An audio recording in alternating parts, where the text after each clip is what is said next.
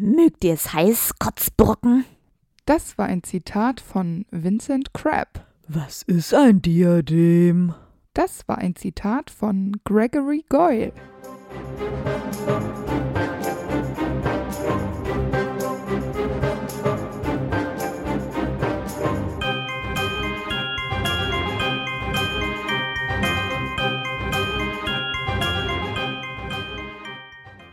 Hi, ich bin Amber. Und ich bin Antonia. Und wir sind die Schokofrösche. Und heute auf unserer Schokofroschkarte sind Crab und Goyle. Die irgendwann zwischen 1979 und 1980 in England geboren sind. Crab ist am 2. Mai 98 vor der Schlacht von Hogwarts gestorben. Wir kennen die beiden als Slytherins, beste Freunde von Draco Malfoy und Söhne von Todessern. Wir haben uns dazu entschieden, Crab und Goyle zusammen in einer Folge durchzunehmen, weil wir es ähnlich wie bei Fred und George empfinden, dass die einfach fast alles zusammen machen und äh, die Folgen sich dann einfach zu ähnlich wären. Ja, ganz genau. Äh, Vincent bedeutet übrigens Eroberer und sein Nachname Crab kommt wahrscheinlich vom englischen Wort Crab, was Krabbe bedeutet. Umgangssprachlich nennt man so aber auch eine schlecht gelaunte Person. Oder flucht man nicht auch so, dass man dann sagt, wenn irgendwas schief Crap. läuft, oh, crap. Aber das mit P, ne? Ja. Aber, Das bedeutet Scheiße. ja, genau. Aber Ja. nur vom Hören, finde ich, kann man das durchaus mal dazu Ja, das stimmt. Ja. Gregory kommt aus dem Griechischen und bedeutet achtsam, könnte aber auch von den Grigori kommen, äh, die man auch Bewacher nennt. Und das passt ja ganz gut, weil er ja quasi auch ein Bodyguard von Draco ist. Goyle könnte von dem Wort Gargoyle abstammen. Das ist ein Wasserspeier. Und auch die sind ja dafür gedacht, Gebäude zu bewachen und sie sind häufig monströs oder zumindest bedrohlich. Haben wir immer Goll gesagt wegen Goll oder haben wir das statt geil einfach Goll gesagt und das ist ja voll unpassend. Nein, das, das war ja immer das Witzige an der ganzen Geschichte, weil wir haben immer Goyle gesagt, Ja, wegen genau. Gregory Goyle, weil das hört sich an wie geil. Ja, genau. Und dann haben wir aber auch immer Crab gesagt, wenn irgendwas doof war. Wir, also mit Goyle und Crab, das ist eigentlich schon ganz witzig. Aber es funktioniert natürlich nur im Deutschen. ja, das sollten wir wieder anfangen, Toni. Goyle. Goll, also Goll sage ich tatsächlich ziemlich häufig, weil das, äh, aber Crab sage ich nie. Das hört, das hört aber auch ein ungeschultes Ohr nicht so gut raus, ne? Dass man Nee, ja nicht klar. geil sagt. Man so geil. Ja, da fällt man halt auch nicht so unangenehm Potterhead-mäßig auf. Es passt nur leider nicht so zu Gregory, weil so geil ist er gar nicht. Also äh, Vincent ist übrigens mein Lieblings-Jungsvorname, Männervorname. Echt? Ja, schon immer irgendwie, weil ich das so cool finde, wenn man die Vince nennt, die Vinzenz. Das finde ich richtig cool. Toller Vorname. Toll. Okay. Das ist das Einzige, Schön, was ich schön. an Crab gut finde übrigens. Geil, findest du. Dann kommen wir mal zum Aussehen der beiden. Ich fange mit Crab an. Crab ist groß, sehr dick und hat einen verschwindend kleinen Hals. Das ist wegen seiner Körpermassen. Seine Arme gleichen denen eines Gorillas und er hat eine flache Nase und trägt einen Topfschnitt. Aber be Harry beschreibt das mal so als Puddingschale oder so. Also nicht sehr schmeichelhaft wahrscheinlich diese Frisur. Und auch Goyle ist ziemlich massig, ebenso groß und breit. Auch er hat natürlich Gorilla-Arme. Seine Füße scheinen auffällig groß zu sein, weil Harry erwähnt das so. Und Goyles Augen wirken stumpf und leer. Sein Haaransatz ist relativ tief und seine Haare sind kurz und borstig. Außerdem hat er eine Narbe auf seinem Knöchel, weil Kretzi ihn mal gebissen hat. Und ähm, Goyle spricht mit einer Raspelstimme und Crab mit einem tiefen Grunzen. Das habe ich jetzt in den Zitaten nicht wirklich richtig gut umgesetzt, aber egal. Du bist aber auch hier nicht die Synchronisationsexpertin. Zum Glück nicht. Ist das vollkommen in Ordnung. Stimmt ja auch so in den Filmen nicht unbedingt. Von Ja, daher. das stimmt. Und es ist auch häufig, dass ähm, Rufus Beck das ja auch nicht so optimal optimiert, synchronisiert.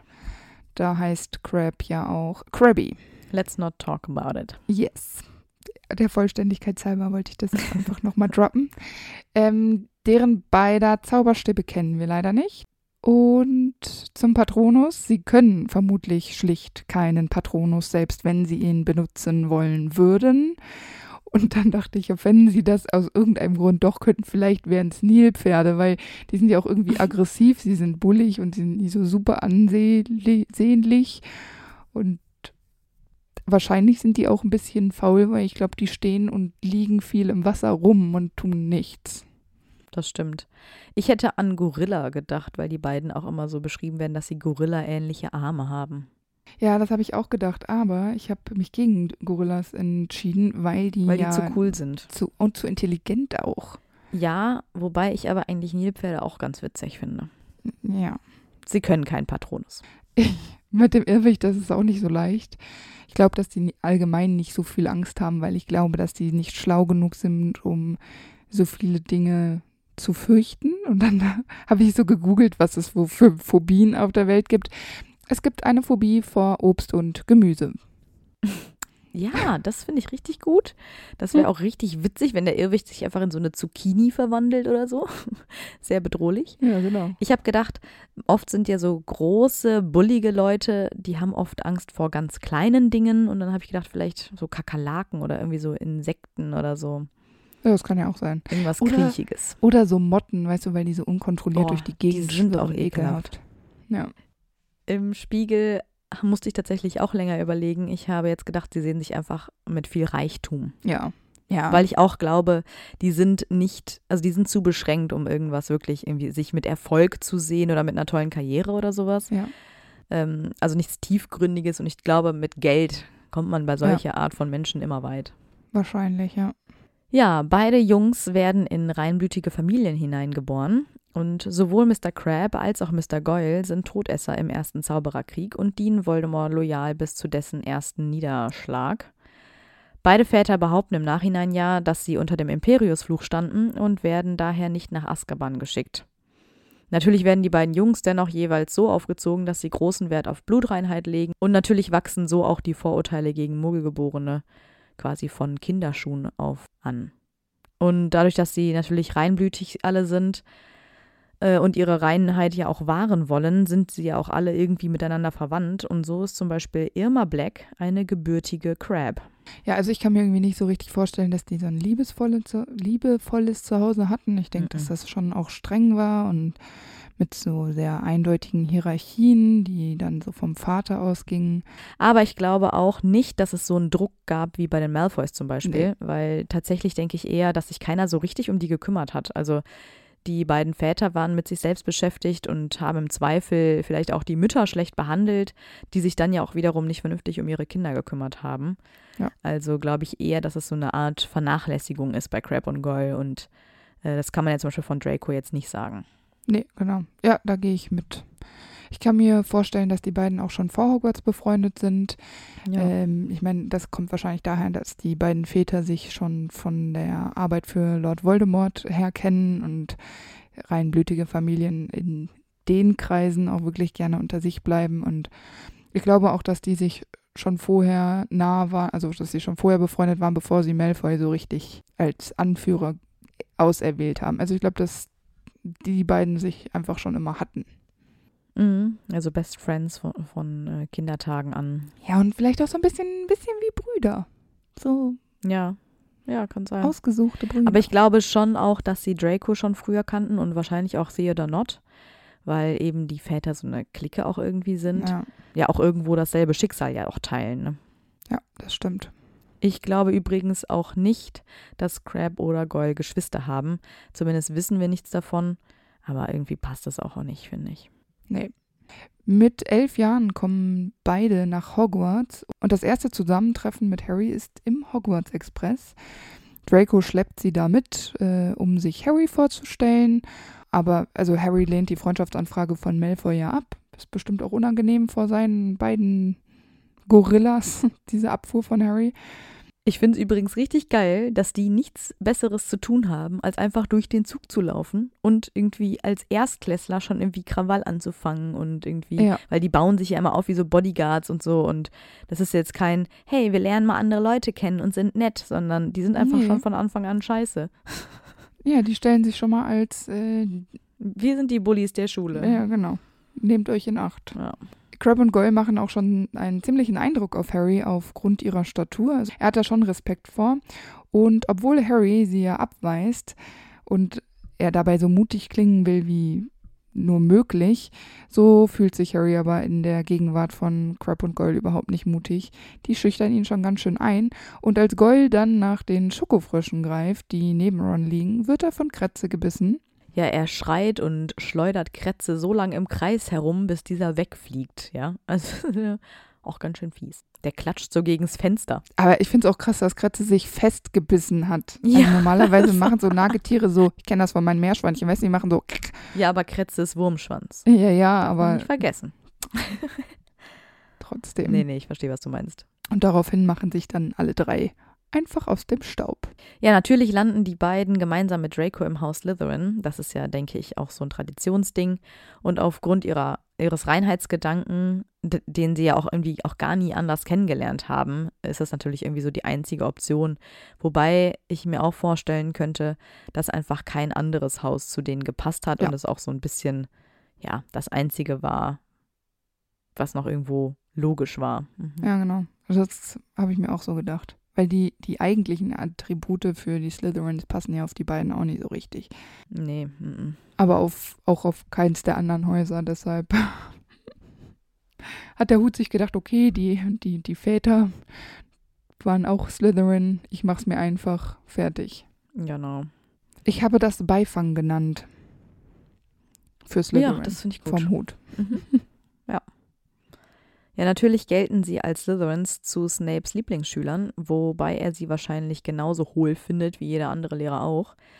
In seinem ersten Unterricht, da lachen sie gemeinsam mit Draco über Harry, der ja die Antworten zu Snapes fiesen Fragen nicht kennt. Überhaupt, wann immer sie können, machen sie sich über Harry lustig.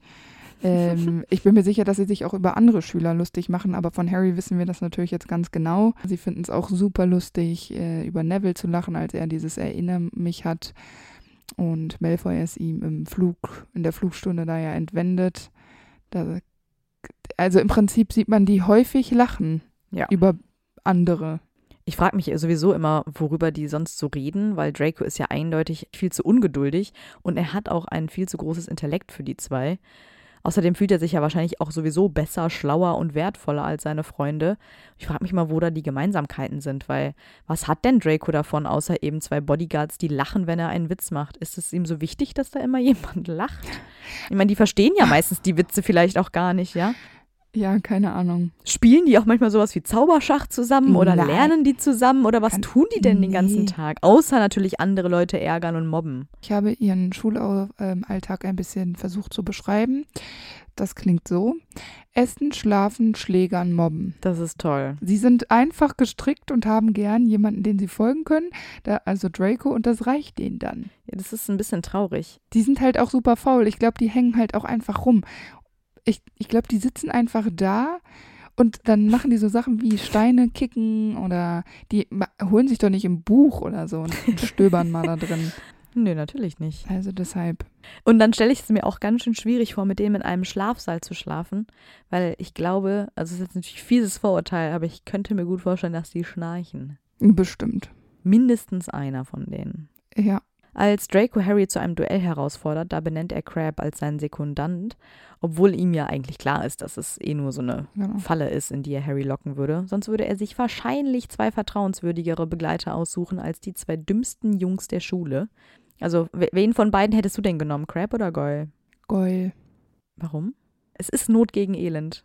Ja, also irgendwie finde ich Goyle sympathischer als Crab. Hat vielleicht was mit dem Ende zu tun. Ja. Wobei ich aber tatsächlich auch glaube, dass Crab ein bisschen schlauer ist. Kann sein. Viel, viel darf es nicht sein, das stimmt Nee. schon. Später beim Quidditch-Spiel wird es dann noch mal ein bisschen ungemütlich zwischen Ron, Neville und Crab und Goyle. Und Neville wird tatsächlich bewusstlos geschlagen und er muss in den Krankenflügel. Und der ist wohl auch ein bisschen länger bewusstlos, Mhm. weil die müssen das, erstmal ist die Rangelei und dann sprechen die, äh, das Trio sich, glaube ich, später ab und sagt sowas wie, ja, Neville ist immer noch bewusstlos. Da sind doch safe 20 Minuten äh, dazwischen. Wer, wie haben die denn auf den armen Neville reingehauen? Der ist ein halber Tag, glaube ich, dazwischen. Da sind die im Gemeinschaftsraum und sagen, Neville ist ja immer noch im, im Krankenflügel. Ja. Also die beiden strecken, äh, schrecken auch vor brutaler Gewalt nicht zurück. Mit elf. Mit elf. das wundert mich auch nicht, weil Ron und Malfoy prügeln sich ja und Crab und Goyle stürzen sich auf Neville. Das ist so ein richtiges Neville-Sandwich. Die nehmen ihn so in ihre Mitte. Mhm. Also der hat einfach überhaupt gar keine Chance. Nein, der hätte auch mit einem ohne das Sandwich keine Chance. Ja. Naja, aber die zwei sind einfach nur super unangenehm. Es gibt da noch so eine Situation, wo ich mir denke, einfach nur unnötig. Als Hagrid zum Beispiel die Weihnachtsbäume für Weihnachten in die Halle trägt, da quetschen sie sich ja extra armwedelnd so an den Bäumen vorbei, dass überall Nadeln zu Boden rieseln. Ja, ist doch super nett. Einfach nur unnötig, wo ich mir denke, hallo, geht es noch? Excuse me. Excuse me. Ähm, ja, es ist im Prinzip auch ganz gut zusammenzufassen in einem Satz. Alles, was wir von den beiden in ihrem ersten Schuljahr sehen, ist, wie, wie sie Malfoy flankieren und sich eigentlich permanent lustig machen. Hm. Da ist ja, da Ja. passiert ja sonst nichts. Ja, und am Ende des Schuljahres hofft Harry dann nur noch, dass Goyle äh, zu doof war, um die Prüfungen zu bestehen. Ja. Und das fand ich ein bisschen lustig, weil im Buch steht tatsächlich, er hofft, dass er rausfliegt, weil er die Prüfung nicht besteht. Aber das ist wahrscheinlich ein Irrglaube von Harry, dass man von der Schule fliegt, weil man eine das stimmt. Prüfung nicht schafft. Das Ja. wäre ja ein bisschen hart. Aber es ist auch Harrys erstes Jahr, dass er die Geheimnisse Hogwarts ergründet innerhalb von einem Schuljahr. Ist okay. Bei jeder anderen Schule ist es immer so. ja, aber die beiden schaffen es ja doch irgendwie, was Ron und Harry ja schon ein bisschen enttäuscht. Auch im zweiten Schuljahr begleiten die beiden Draco natürlich wieder auf Schritt und Tritt und lachen dümmlich über Dracos Witze, die er macht, weil Harry ja vermeintlich Autogrammkarten mit Lockhart verteilt. Da ist es ja Colin Creevy, der Harry verteidigt, obwohl er insgesamt so breit ist wie Crabs ganzer Hals. Das scheint mir auch wieder ein ganz toller Harry-Vergleich zu sein. Ich dachte, den Hals von Crab sieht man nicht. Ja, stimmt. naja. Ja, und dann droht Ron Malfoy, woraufhin Crab aufhört zu lachen und nur noch bedrohlich mit seinen Knöcheln knackt. Ja. Aber sie sagen da auch wieder nichts, ne? Also es ist, sie stehen nur stumm. Nee, natürlich nicht. Die knacken nur mit den Knöcheln. Das hätte auch so ein tolles Zitat sein können. Ja. Um an die Zutaten zu kommen, die dem Trio für den Vielsafttrank fehlt, da starten Harry und Ron ein Ablenkungsmanöver, damit Hermine diese Zutaten aus Snapes Vorratsschrank stehlen kann. Und dabei wirft dann Harry einen Filibuster-Feuerwerkskracher in Goyles Kessel, der daraufhin sofort explodiert und die Schwelllösung, die darin war, auf alle umstehenden Schüler verteilt. Erstmal muss ich positiv bemerken, dass diese Schwelllösung offenbar gut funktioniert. Es scheint also ein ganz toller Trank gewesen zu sein. Ja, den Golda gemacht hat. Ja, genau. Denn Goyle bekommt natürlich ähm, auch etwas ab und er hält sich die Hände vor die Augen, die zu Größen von Tellern aufquellen. Bah. Das will doch auch keiner sehen. Das ist schon eine Menge, du. Ist das anatomisch möglich? Hm, Weiß ich nicht, aber Malfoy hält sich seine Nase, die zur Größe einer Melone anschwillt. die dürfte dann ja so groß sein wie sein ganzer Kopf. Naja, äh, Melone, es gibt so viele verschiedene Größen von Melonen, ne? Also so eine Wassermelone ist halt, aber vielleicht ist es ja nur eine Honigmelone. Ja, aber selbst die ist für eine Nase. Also er hat auch wirklich, er muss den Kopf so nach unten halten, weil die so schwer ist wohl. Das ist schon wirklich unangenehm. Muss die dann so festhalten wie so eine Melone. Ja, genau. du?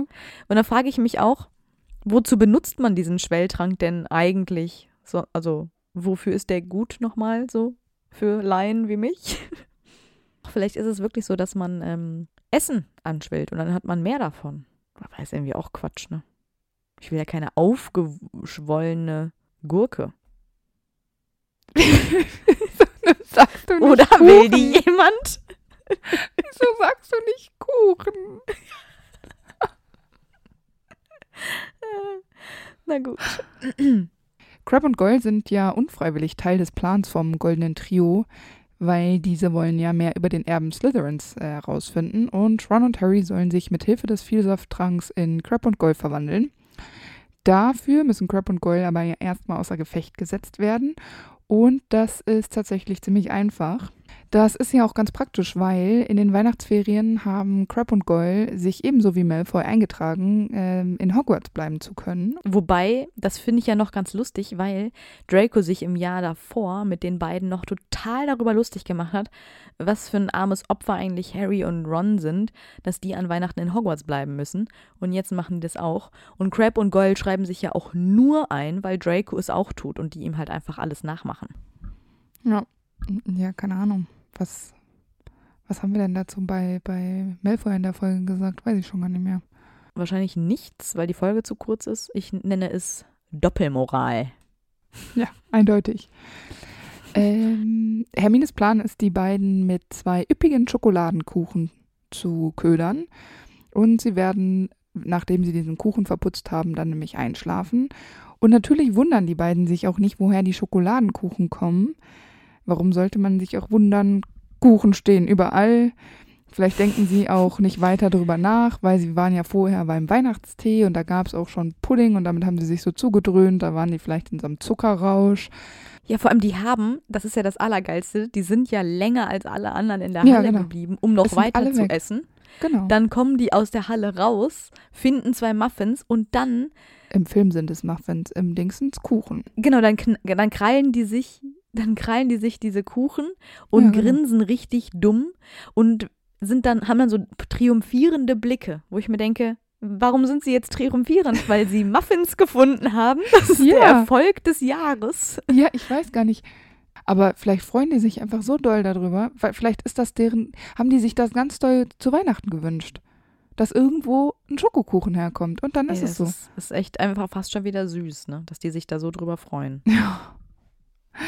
Ja, aber der Plan des Trios geht dann ja auf und ähm, ich glaube, dass es sehr unangenehm ist, später wieder aufzuwachen, denn die wurden beide von Harry und Ron in einen Besenschrank gequetscht. Ich frage mich auch, wie Harry und Ron das gemacht haben. Ja, bestimmt nicht sanft. Auf keinen Fall. Und da sind denen bestimmt alle möglichen Gliedmaßen eingeschlafen bei. Ich bin hundertprozentig sicher. Ja, und dann klauen die denen ja noch die Schuhe, weil ja sonst die eigenen Schuhe nicht mehr passen würden, weil die ja so große Füße haben. Harry beschreibt das wieder ganz ähm, charmant als Boot groß. Wo ich mir denke, also Hagrid, nee, wer hatte nochmal diese Delfin großen Füße? Dudley. Und dann Nein. Hat er irgendwie- Nein, ich glaube, Hagrid hat Delfin, Baby-Delfin, große Füße. Oh, aber die haben Bootgroße. Ich hoffe, das ist so ein elektronisches, ferngesteuertes Boot, ja. Das ist ein bisschen absurd gerade. Weil Baby-Delfine sind wesentlich kleiner als Boote. Ja, eben. Oh, Harry. Naja, Hermine hat auf jeden Fall schon Slytherin-Umhänge für die Jungs organisiert. Und dann müssen sie ja nur noch den Trank trinken. Der von Goyle wird Khaki bzw. Popelfarben Bah. und Krabs ist ein dunkles, trübes Braun. Lecker ansprechend. Nicht. Ja, und als Harry dann den Trank von Goyle trinkt, dann schmeckt dieser wie zerkochter Kohl. Ugh. Ron ist ja auch total überrascht zu sehen, wie Goyle aussieht, wenn er denkt, weil Harry ist ja jetzt Goyle und denkt so nach und das ähm, scheint er wohl sehr selten zu machen, weil es so ungewohnt aussieht. Und als Ron loslaufen will, da korrigiert Harry ihn nochmal, weil Crab wohl weniger mit den Armen schwingt beim Gehen, sondern sie eher sehr steif, steif hält. Und das finde ich auch das ist eine sehr aufmerksame Beobachtung von Harry. Und ähm, mir ist dann noch aufgefallen, dass im Gemeinschaftsraum Draco den Zeitungsartikel über Mr. Weasley ausgerechnet Ron, also Crab, hinhält und zu ihm sagt, das ist ein Lacher für dich. Ich meine, klar, das ist natürlich damit Ron das liest und wütend wird, aber es könnte natürlich auch sein, dass er entweder weiß, dass Goyle kaum lesen kann und ihm deswegen den Artikel nicht gibt, oder weil Crab einen besonders großen Hass gegen die Weasleys hat, vielleicht weil Mr. Weasley ja seinen Vater mal wegen irgendwas dran bekommen hat. Und ich könnte mir auch vorstellen, dass Draco es gewohnt ist, dass er Monologe führt, während Crab und Goyle einfach nur an den passenden Stellen lachen. Er scheint ja auch nicht besonders viel von seinen Freunden zu halten, weil Harry ist natürlich ein bisschen schwer von Begriff, weil er zum Beispiel Azkaban nicht kennt. Und ein Goyle sollte das natürlich eigentlich wissen, was das ist. Und da kommentiert Malfoy dann sein Verhalten nur damit, dass wenn er noch langsamer wäre, dann würde Goyle rückwärts gehen. es ist eine, keine besonders nette Art, mit seinen Freunden zu sprechen. Nee. Aber immerhin hinterlassen Harry und Ron noch die Schuhe der beiden vor dem Raum, in den sie die gesperrt haben, gegen die Tür, die beiden schon klopfen. Also die kommen da nicht mal von alleine raus, ja. Das heißt, die müssen irgendwann von irgendwem da rausgeholt werden. Bisschen traumatisch das Ganze. Würde ich auch sagen. Ich frage mich halt auch immer, ob das nie rauskommt. Also ich meine, wenn die beiden da aufwachen in der Kammer ohne Schuhe, wundern die sich nicht? Und erzählen die davon auch nichts Draco? Also ich meine, sprechen die überhaupt irgendwie mal? Ich meine, die sagen recht wenig in den Büchern, aber Recht wenig ist gut. Sie sprechen die ersten sechs Bände nicht. ja, richtig. Aber vielleicht haben sie versucht, das Malfoy zu erklären, aber weil sie da die nicht die richtigen Worte gefunden haben, sodass Malfoy überhaupt nicht verstanden hat, worum es eigentlich geht und dass vielleicht die Geschichte auch hauptsächlich sich um diesen Schokokuchen gedreht hat, den sie gegessen haben. Und Malfoy das absolut nicht ernst genommen hat, hat Malfoy vielleicht nie richtig hingehört und dann hatten die auch nicht das Gefühl, dass sie sich noch an einen Lehrer wenden müssten, weil wenn sie bei Malfoy schon nicht ankommen, warum sollte dann ein Snape, der wirklich noch Mhm. weniger für sie über hat als Malfoy, den zuhören bei ihrer Geschichte über, die anfängt mit es lagen Schokokuchen in der Eingangshalle und wir haben die gegessen. Und das Geile ist ja auch, also was sind das für Unterhaltungen? Also Draco, ich würde an Dracos Stelle, glaube ich, den Verstand verlieren mit diesen zwei Leuten. Ich frage mich halt, was, also die müssen ja irgendwie Interessen haben, ne? Also man unterhält sich ja normalerweise über Interessen. Weil ich glaube, Nein, dass auch ähm. Crab und Goyle nicht von alleine anfangen, einfach so über Mitschüler zu lästern, weil ich glaube, viele Dinge kriegen die gar nicht so mit und die, ich habe nicht das Gefühl, dass sie aufmerksam andere beobachten, um dann Rückschlüsse aus deren Verhalten zu ziehen, um dann darüber zu lästern. Mhm. Das heißt, die müssen ja sich über Essen unterhalten, vielleicht, Vielleicht manchmal über über Quidditch. Quidditch. Mhm. Mal zwei Idioten, ein Gedanke. Aber du kannst dich auch nicht die ganze Zeit über Quidditch unterhalten. Nein. Du kannst dich auch nicht die ganze Zeit über Essen unterhalten. Ich meine, das mache ich auch gerne, aber es ist schon ermüdend. Ja, und ich glaube, dass sie jetzt auch nicht so viel aus ihrem Elternhaus mitbekommen haben, was so dunkle Magie und so angeht, Mhm. weil man das Nee, denen nie ich auch zugetraut hat, sodass die sich auch nicht über dunkle Magie oder die irgendwas, was in der Vergangenheit aus dem ersten Zaubererkrieg oder darüber werden die sich auch nicht unterhalten. Deshalb, vielleicht hängen die wirklich nur schweigend ein bisschen ab und hoffen einfach, dass sie in Ruhe gelassen werden. Ich glaube, die mögen auch in Ruhe gelassen werden. Ich glaube, die müssen nicht Zentrum von irgendwas sein. Nee, auf jeden Fall nicht. Aber ich muss äh, einmal noch kurz anmerken, dass die beiden Schauspieler äh, diese Szene mega gut spielen. Das stimmt allerdings. Also die spielen sich selbst, aber ja als Harry und Ron, also so ähnlich wie da, äh, wenn Hermine sich mit Vielsafttrank in Bellatrix Lestrange verwandelt. Ja. Und Ähm, die spielen sich ja schon als dumme Trottel ziemlich gut. Und dann finde ich, erkennt man aber richtig, dass die beiden jetzt nicht mehr Crab und Goyle sind. Ja. Und das muss man ja auch mit zwölf oder wie alt auch immer die da waren, erstmal schaffen. Vielleicht waren die 13 oder 14, Ja. aber älter ja auf keinen Fall. Nee, und ich finde, das ist, äh, das ist schon eine Glanzleistung Ja, finde ich eigentlich für die auch. Schauspieler jetzt. Auf jeden Fall. Und dafür, dass das ja eigentlich recht unwichtige Nebencharaktere sind, ist es schon eine Leistung. Das stimmt. Am Anfang des dritten Schuljahrs statten Crab und Goyle gemeinsam mit Malfoy, dem goldenen Trio, einen Besuch im Abteil der Gryffindors im Hogwarts Express ab. Malfoy macht sich dann über Ron lustig und Crab und Goyle lachen wieder nur wie Kobolde, wie Harry feststellt. Und Auch schön. ich habe dann so ein bisschen drüber nachgedacht. Also gegenüber Lehrern verhalten sie sich ja im Grunde häufig nicht so falsch, ne? Ja, die schweigen halt viel, oder? Genau. Als sie dann aber nach der Fahrt am Gleis auf Harry und Ron treffen, äh, nach dem Dementorenangriff, im Zug äh, flankieren sie ja erneut Malfoy und der ist natürlich herablassend zu Lupin.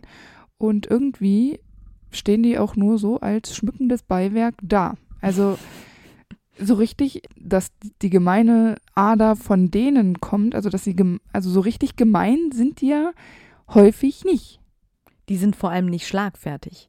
Denen fällt halt nichts ein, was die sagen können. Die lachen halt darüber, die finden das dann witzig oder Genau. so, aber die sind selber auch zu unkreativ, um sich tolle Beleidigungen auszudenken. Ja, aber es ist schon, also das meiste kommt ja erstmal von Malfoy. Ja, stimmt schon. Bei der ersten Stunde von Hagrid, wo es um die Hippogreife geht, da unterhalten sich die drei Slytherins, anstatt Hagrid zuzuhören, weswegen Draco ja jetzt letztendlich dann auch angegriffen wird, weil er dem Hippogreif nicht gerecht entgegengeht.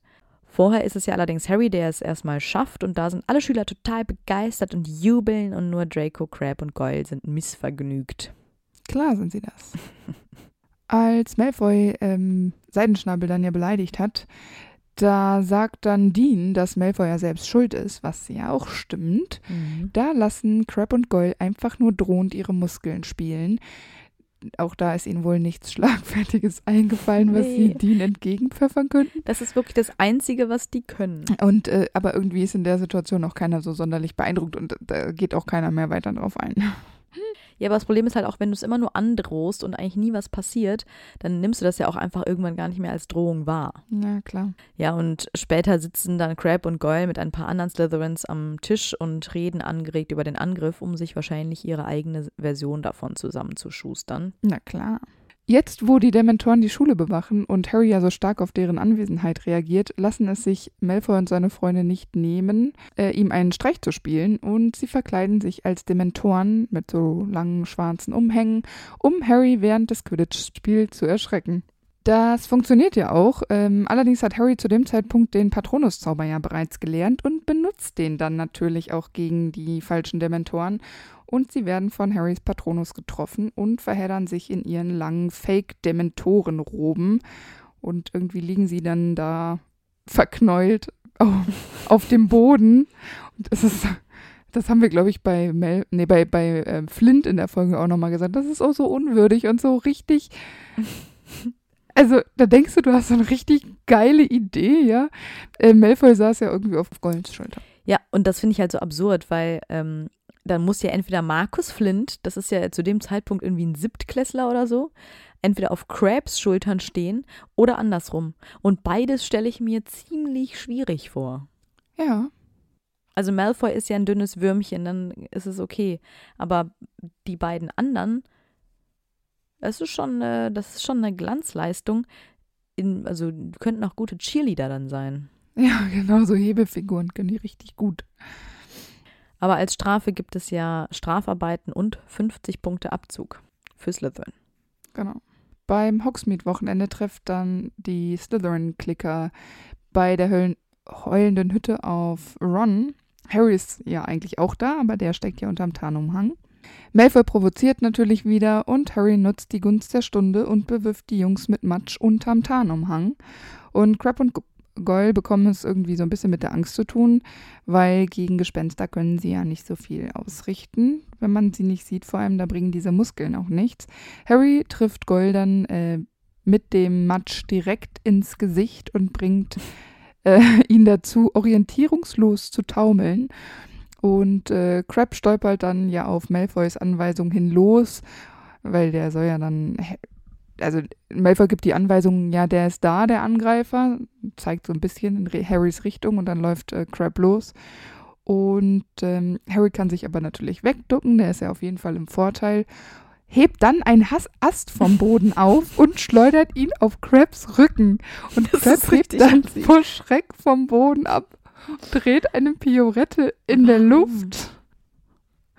Das ist ja das ist auch wie im Comic von Harry. Das ist, erstens ist das super brutal, was Harry da macht. Ich weiß ja, ja nicht, wie groß der Ast ist, aber ich stelle es mir schon groß vor. Ich mir auch. Und dann ist aber so Krabs Reaktion so komödiantisch irgendwie so ein bisschen wie im Comic einfach. Ja, das stimmt. Naja, aber dann verheddert sich ja leider Krabs riesiger Plattfuß im Saum von Harrys Umhang und zieht ihn ihm vom Kopf, sodass man Harrys Gesicht sieht. Richtiger Fail. Was ja wirklich gruselig sein kann in dem Moment. Ja, deswegen hauen sie dann auch schockiert ab. Genau. Natürlich amüsiert es Crab und Goyle, genau wie Malfoy, dass Seidenschnabel wegen des Angriffs getötet werden soll. Und als Draco darüber lästert und Hermine ihm eine reinhaut, da sind Crab und Goyle genauso schockiert wie Harry und Ron und starren Hermine mit offenem Mund an. Genau. Einfach nur. Als Hermine dann auch noch ihren Zauberstab zückt, da suchen sie in heilloser Verwirrung Dracos Blick der entscheidet dann zu verschwinden. Es ist schön, dass sie dann in so einer brenzligen Situation nicht mal selber entscheiden können, das Weite zu suchen. Das muss dann immer Draco für sie entscheiden. Die haben nicht so einen Fluchtinstinkt, wo nee. die sich selber so denken, so was mache ich jetzt? Also ist doch auch nicht normal. Ja, ja stimmt. Das ist schon normal, ne? Ja. Äh, in dem Film übrigens vom dritten Teil ist der Schauspieler von Goyle nur kurz zu sehen, beziehungsweise bei der großen Szene da an der heulenden Hütte gar nicht dabei und wird dadurch diesen dünnen, komischen Jungen ersetzt, den man vorher und später nie wieder sieht. Weil der Schauspieler sich tatsächlich den Arm nach der Hälfte des Drehs verletzt hat. Beim Dreh? Hm, weiß ich nicht wobei, aber auf jeden Fall ah, war er okay. verletzt und konnte dann nicht mehr mitmachen. Das ist ja ärgerlich. Ja. Geht dann die Gage flöten? Das weiß ich ehrlich gesagt nicht. Die durften, die Schauspieler, das war ja eigentlich ganz streng, die durften ja auch keine krassen Sportarten und so machen. Die durften ja eigentlich nur Golf spielen, um sich eben nicht zu verletzen. Vor dem Spiel gegen Slytherin muss sich Harry ja sowieso schon ein bisschen äh, vor den Angriffen von Slytherins Schülern ähm, schützen und insbesondere auch für Crab und Goyle. Mhm. Harry hat nämlich das Gefühl, dass die plötzlich überall auftauchen und in seiner Nähe sind. Harry bemerkt nämlich dann auch, dass sie ganz enttäuscht sind, wenn Harry von anderen Schülern umringt ist und sie nicht einfach an ihn rankommen können, um ihn zum Beispiel ein Bein zu stellen. Und das ist noch harmlos. In dem folgenden Sommer scheinen Crab und Goyle wohl jeder einen Kopf gewachsen zu sein, laut Harrys Beurteilung.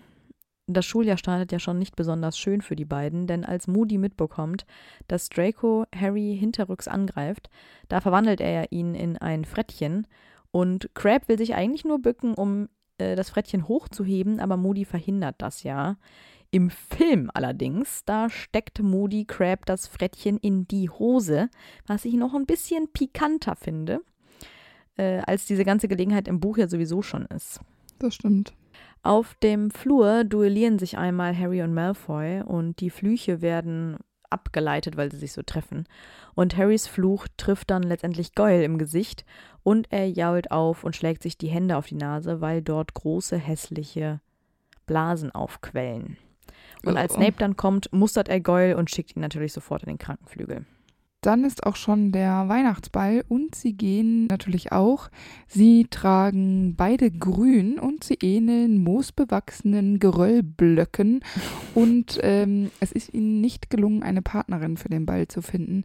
Und das findet Harry ziemlich gut, weil er ist schadenfroh. Aber ich finde es irgendwie auch süß, dass die beiden sich selbst so als Partner haben. So als beste Freunde. Ja, ich, also ehrlich gesagt, kann ich mir auch nicht vorstellen, dass sie sich große Mühe vorher gegeben Nö. haben. Also ich glaube, die haben auch schlicht niemanden gefragt, weil ich glaube, es war ihnen auch egal. Ja, weil mit wem geht denn zum Beispiel Millicent Bulstrode? Auf jeden Fall nicht mit Crap oder Goy. Das kann ich dir sagen. Ja, die ist vielleicht auch alleine da. Das ist so richtig vergeudet gewesen. Aber vielleicht interessieren die sich halt auch für Girls so Nee, einfach tun gar nicht, nicht. finden das vielleicht auch eher eine irgendwie eine merkwürdige Veranstaltung und dann Ja, war das Interesse nicht da. Ich sehe die auch ehrlich gesagt nicht so tanzen. Nein, das sehe ich. Die sie essen nur. Ja, genau. Oder stehen dann im Zweifel in der Ecke und warten, bis sie Malfoy in die Schlafräume begleiten können. mit der nicht Schön. alleine gehen muss. Schöne Lebensaufgabe. Als Rita Kimcon die Slytherins interviewt für ihren Artikel über Hagrid, da erzählt ihr Crab wohl, dass er mal von einem Flubberwurm gebissen wurde, was Crab richtig witzig findet, dass er das gesagt hat. Dabei haben Flubberwürmer ja nicht mal Zähne. Also eigentlich eine richtig dumme und unglaubwürdige Geschichte.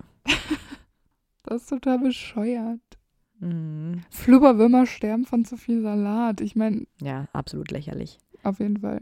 Bei der nächsten Stunde Pflege magischer Geschöpfe mit den Nifflern, da versucht Goyle etwas von dem Geld zu stehlen, was Hagrid vergraben hat. Allerdings handelt es sich ja um Leprechaun Gold, was sich wieder auflöst, weswegen es natürlich keinen Zweck hat und Goyle muss betreten, das ganze Gold wieder aus seinen Taschen holen. Aber das würde zu dem passen, was du für die beiden im Spiegel siehst. Ja, stimmt. Deshalb ist das gar nicht so weit hergeholt. Am letzten Schultag bei der Rede von Dumbledore anlässlich Cedrics Tod wissen Crab und Goyle und natürlich auch Malfoy sich nicht so richtig zu benehmen und sie tuscheln da. Das macht Harry auch richtig wütend. Und bei dem Toast Tre- Cedric bleiben einige Slytherins, unter anderem ja auch die drei, ähm, sitzen und sie haben nicht mal ihre Kelche berührt, was ja eigentlich zum Anstoßen dazugehören würde. Also wenn man den Kelch so hebt. Sehr respektlos ist es, Antonia. Auf jeden Fall, geht gar nicht. Respektlos. Ja. Deshalb, ich, da habe ich mich auch gefragt, ähm, weil eigentlich hatten sie ja Cedric favorisiert, aber ja auch nur, weil Harry die andere Wahl gewesen wäre. Und da habe ich mich auch gefragt, ich meine, das sind ja trotz, also Cedric war ja trotzdem Schüler und trotzdem Mensch, die kannten den mehr oder weniger persönlich, weil er ein Mitschüler war. Es gibt für mich keinen Grund, warum man sich Cedric gegenüber, warum irgendwelche Slytherins sich Cedric gegenüber so verhalten müssen, also so respektlos, dass sie nicht aufstehen und das nicht ernst nehmen. Ja, vor allem, weil sie ihn ja am Anfang supportet haben mit ihrem Anstecker da, ne? Da haben, steht ja drauf, dass sie für Cedric sind. Genau, und Crab, Goyle und Malfoy müssten ja von Todessern wissen. Ich glaube nicht, dass Crab und Goyle noch nie was von Todessern gehört haben. Das heißt, ist es dann so eine stille Demonstration, nee, wir glauben nicht an Todessern und wir verschweigen das alles und das ist alles eine große Lüge und bla bla. aber das, nicht jeder Slytherin kennt einen Todesser oder hat einen in der Familie. Deshalb ähm, geht es da nur um diese komische Rivalität. Das ist ein Hufflepuff und deshalb erkennen wir seinen Tod nicht an und äh, zollen ihm den letzten Respekt oder was, was, was, das ist doch voll, das ist doch voll verkehrt und da ist doch alles schief gegangen in der Erziehung. Ja, also ich könnte mir halt vorstellen, dass Malfoy einfach da auch ein paar manipuliert hat. Und er wird ja wahrscheinlich auch irgendwie zumindest grob wissen, was da auf dem Friedhof vorgefallen ist. Und ähm, natürlich zeugt das nicht von sonderlich viel Begeisterung, wie das alles ausgegangen ist. Das haben die sich ja alle ein bisschen anders vorgestellt. Und es kann natürlich auch sein, dass ähm, gerade Malfoy, Crab und Goyle Senior, also die Väter, Ja. äh, jetzt natürlich ein bisschen besorgt sind, weil Harry fliehen konnte und sie aber alle gesehen hat, äh, dass er sie natürlich auch verrät. Ne? Also die Stimmung unter den Slytherins, die Todesser in der Familie haben, ist natürlich nicht besonders toll. Und von den dreien wissen wir ja, dass sie nicht aufgestanden sind oder dass sie jetzt auch nicht sonderlich schockiert waren, als Dumbledore erwähnt hat, dass Voldemort zurück ist. Ähm, und ansonsten wird, denke ich, noch Not dabei sein und halt sonst Wahrscheinlich, ja. irgendwelche. Aber das hat ja auch nicht jeder Todesser ein Kind in Hogwarts. Ne? Ja, ja, sag ich ja. Nicht jeder, der Ja. in Slytherin ist, kennt Todesser oder hat einen in der Familie. Deshalb, also ich finde es trotzdem schwierig. Sehr schwierig. Auf jeden Fall. Also geht gar nicht. Und das Ganze wollen die Slytherins oder die drei Slytherins sich ja auch nicht bieten lassen. Und so suchen sie ja das goldene Trio auch auf dem Rückweg im Zug und wirken dort noch arroganter und bedrohlicher als je zuvor. Und ähm, dann wird dann da gesagt, Crab und Goyle stehen da und schielen. Ja, das habe ich, Hölle hab ist mich- da eigentlich hab los mich bei denen? gefragt, warum schielen die so random? Ja, das ist wirklich super random. Und das wurde vorher noch nie gesagt, dass sie schielen. Also stelle Ja. ich mir vor, dass sie da einfach stehen und schielen, weil ihnen langweilig ist. Ich weiß nicht. Man schielt doch nicht, weil man langweilig ist. Nein, ich weiß nicht. Das soll einfach nochmal, glaube ich, zeigen, wie dumm sie sind. Ja, wahrscheinlich. Ja, aber sie werden ja von allen Seiten angegriffen und bekommen eine Menge Flüche von dem Trio und den Zwillingen auch ab. Ja, das stimmt. Ja, weil im Buch steht, dass äh, es ist so, als würde eine ganze Kiste Feuerwerkskörper explodieren, Mhm. weil das so viele Flüche sind, die auf die drei abgefeuert werden. Ja, Gold bekommt zum Beispiel den Wabbelbein und den Furunkelfluch ab und ihm Ja, wachsen ich- kleine Tentakel aus dem Gesicht. Ja, Super, super schön. die alle drei sehen ziemlich entstellt aus danach. Ja, und dann werden die auch einfach nur rausgekickt, geschoben und gewälzt und äh, einfach in den Gang gelegt. Und da werden die Ja. einfach ihrem Schicksal überlassen. Ja, weil die drei sind tatsächlich bis zum Aussteigen in London bewusstlos und voller Verunkel. Die liegen darum. Musste da eigentlich kein anderer? Sind die da alle über die drei gestiegen? Vermisst die auch keiner? Ja, oder dass andere Hogwarts-Schüler aus anderen Häusern, die da auch mal zufällig langlaufen, jetzt bei Crab und Goyle kein Aufsehen erregen. Okay. Aber da liegt auch Malfoy, der ja doch irgendwie eine Anführerposition und auch eine Respektsperson unter der Schülerschaft eventuell darstellt. Und da finde ich es schon sehr merkwürdig, wenn die da einfach über die steigen und dann sowas wie, ja, das ist normal hier, dass hier Leute auf dem Boden liegen. Ja, und vor allem im Zug passiert wirklich sehr viel blödes Zeug. Und ich frage mich auch jedes Mal, gibt es denn da keine einzige Aufsichtsperson, außer Nein. vielleicht diese Hexe, die da die Süßigkeiten verkauft? Und die scheint offenbar ja auch nicht zu jucken. Dann denke ich mir so, die, äh, da gelten auch einfach keine Regeln im Zug. Das ist nicht sonderlich genau. praktisch. Ja, das ist äh, wie hier internationales Gewässer. Genau. Wie könnte es anders sein, kommen Crab und Goyle und äh, Malfoy wieder ins Abteil von Harry jetzt zum fünften Schuljahr, als ob sie aus dem letzten Jahr nichts gelernt hätten. Immerhin lagen sie da ja, stundenlang im Gang. Eigentlich müssten die traumatisiert sein. Eigentlich schon. Äh, dieses Mal sind sie aber nur so ein bisschen, äh, ärgern sie nur so rum und verziehen sich schnell wieder. Also da haben die jetzt nicht so viel zu kamellen. Aber ich finde es halt lustig, weil warum, die kommen nur zum Stänkern. ja. Da ist ja jetzt nicht so, dass die mal was Wichtiges austauschen müssten, sondern die, ich weiß nicht, warum denkt sich ein Slytherin, okay, ich laufe jetzt aus Spaß mal zu Gryffindor, guck da rein, bin kurz beleidigend und gehe wieder. Also ich meine, ja, einfach nur zum Stänkern. Richtig unnötig. Aber Ron bemerkt dann ja auch, dass er, weil er ja jetzt Vertrauensschüler ist, Goyle endlich äh, ein paar Strafarbeiten verpassen kann, weil dieser ja nicht gerne schreibt. Und äh, deswegen will er ihm ja irgendwie auftragen, zu sagen, dass er nicht aussehen soll wie ein Pavian-Popo oder so. Wir sind alle sehr charmant zueinander. Das ist Total. toll. Diese Schule erwachsen. voller, ja, voller sozialer Aktionen und Freundschaft und Zusammenhalt. Das ist toll. Ja, ich finde es auch super. Und es ist ja auch immer wieder aufs Neue ein Rätsel, wie Crab und Goyle eigentlich ihre Prüfungen bestehen. In Zaubertränke gibt Goyle diesmal auch ein Pröbchen von seinem Trank ab. Und das hat im äh, ersten Schuljahr oder zweiten Schuljahr, was das war, noch gut geklappt, aber diesmal nicht. Denn äh, das Gebräu bringt seine, sein Fläschchen zum Platzen und setzt seinen Umhang in Brand. Oh Gott. Das ist äh, nicht, nicht so gut. Aber vielleicht sind sie ja auch talentierter bei Flüchen oder so, also eher so im praktischen Bereich, was Zaubern angeht. Weil irgendwie ist es wirklich unlogisch, dass sie bis, hier, bis hierher noch nicht durchgefallen sind. Das stimmt, ja. Weil alle anderen, da wird immer gesagt, die müssen so viel Hausaufgaben machen, die müssen so viel lernen. Ja, wie haben die beiden das denn gemacht? Weil die sehe ich jetzt nicht so in ihrem Fleiß versinken.